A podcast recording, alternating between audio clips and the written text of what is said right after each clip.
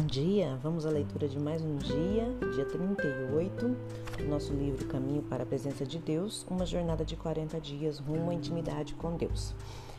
Hoje, como eu já disse, é o nosso dia 38 e o tema, nossa reflexão é, hoje é o princípio do conhecimento. O Senhor confia os seus segredos aos que o temem e os leva a conhecer a sua aliança. Salmo 25, 14. Ter uma amizade íntima com Deus é o desejo do coração de todo cristão verdadeiro. Essa é a única coisa que trará realização duradoura. É o motivo de Deus para ter gerado a criação e o seu propósito com a redenção.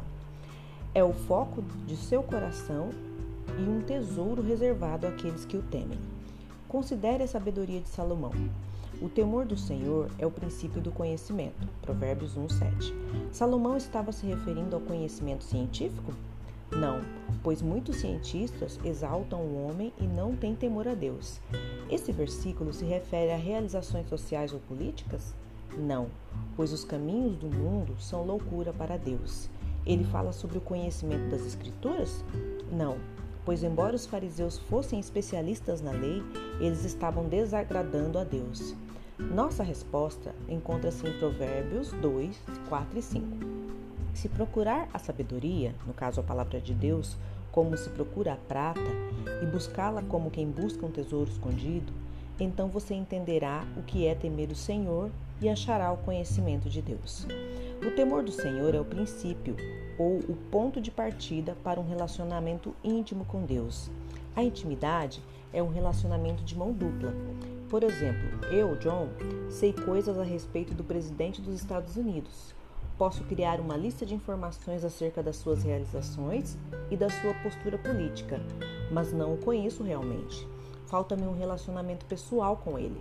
Os que pertencem à família imediata do presidente ou os que trabalham mais próximos o conhecem. Outro exemplo seria aquele de nós que são loucos pelos atletas profissionais e pelas celebridades de Hollywood. Os nomes deles são conhecidos nos lares norte-americanos.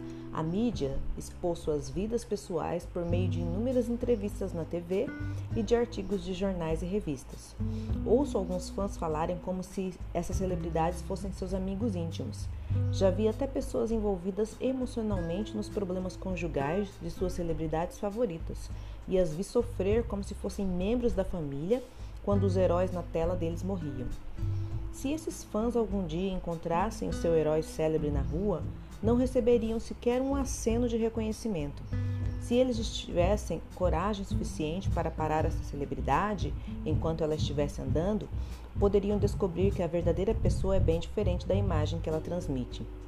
O relacionamento entre as celebridades e seus fãs é um relacionamento de mão única.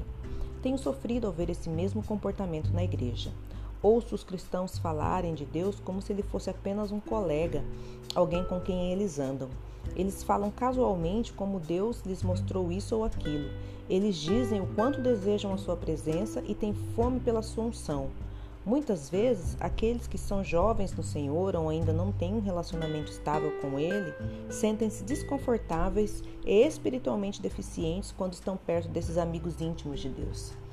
Ficando poucos minutos perto delas, você logo ouve essas pessoas se contradizerem elas dirão algo que revela claramente que o relacionamento delas com Deus não é diferente do relacionamento entre um fã e uma celebridade favorita. Elas provam que estão se gabando de ter um relacionamento que simplesmente não existe. O Senhor disse que não podemos sequer começar a conhecê-lo em termos íntimos até que o temamos. Em outras palavras, um relacionamento e uma amizade com Deus nem sequer começarão até que o temor de Deus esteja firmemente plantado em nossos corações. Podemos frequentar cultos, ler nossas Bíblias diariamente e participar de todas as reuniões de oração agendadas, mas se não temermos a Deus, estamos subindo os degraus de uma escada religiosa. Qual é a diferença entre esses rituais religiosos e a síndrome da celebridade?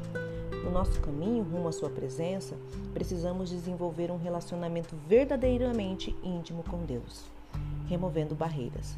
Você foi vítima da síndrome da celebridade no seu relacionamento com Deus Pai, tratando-o como trataria um fã ou um colega? Arrependa-se da sua atitude casual para com Deus. Peça a Ele para lhe dar um respeito profundo pela sua santidade. Vamos orar? Senhor, Dá-me a percepção e a capacidade de temer-te e de crescer em conhecimento e sabedoria. Confesso que algumas vezes tenho sido irreverente demais na minha atitude para contigo.